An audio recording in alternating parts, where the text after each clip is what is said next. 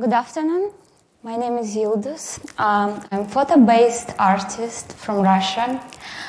I started my way around six years ago with ironic self-portraits to lay open so many stereotypes about nationalities, genders, and social issues, using photography as my tool to send a message. Today I'm still performing in front of the camera and trying to be brave like a Wonder Woman. I focus on balancing meaningful message, aesthetic, beauty, composition, some irony, and artifacts.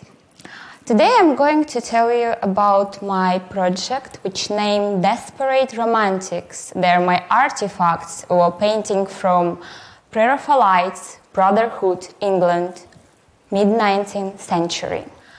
I took the painting and gave to it new contemporary meaning, talking about issues which surrounding me in Russia, capturing people who are not models but have an interesting story. This boy is professional dancer, only 12 years old. But at secondary school, he hides his dancing classes and wearing the mask of brutality trying to be united with the rest of his classmates, like a stormtrooper has no personality. But this boy has goals and dreams, but hides it to be socially accepted. Because being different isn't easy, especially in Russia. Next portrait interpretation is metaphoric. And this is Nikita, a security guard from one of the bars in St. Petersburg.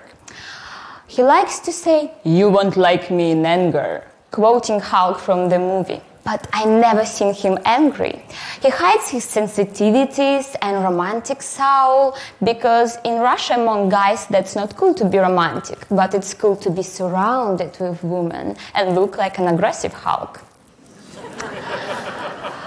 Sometimes in my project, I would take the painting and give to it new meaning, a new temptation about it.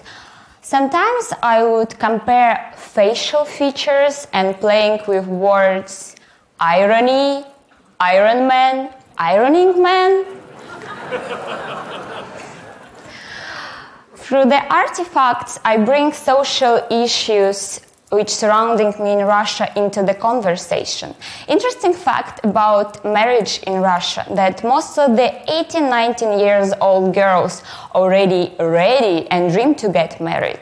We taught from childhood successful marriage means successful life.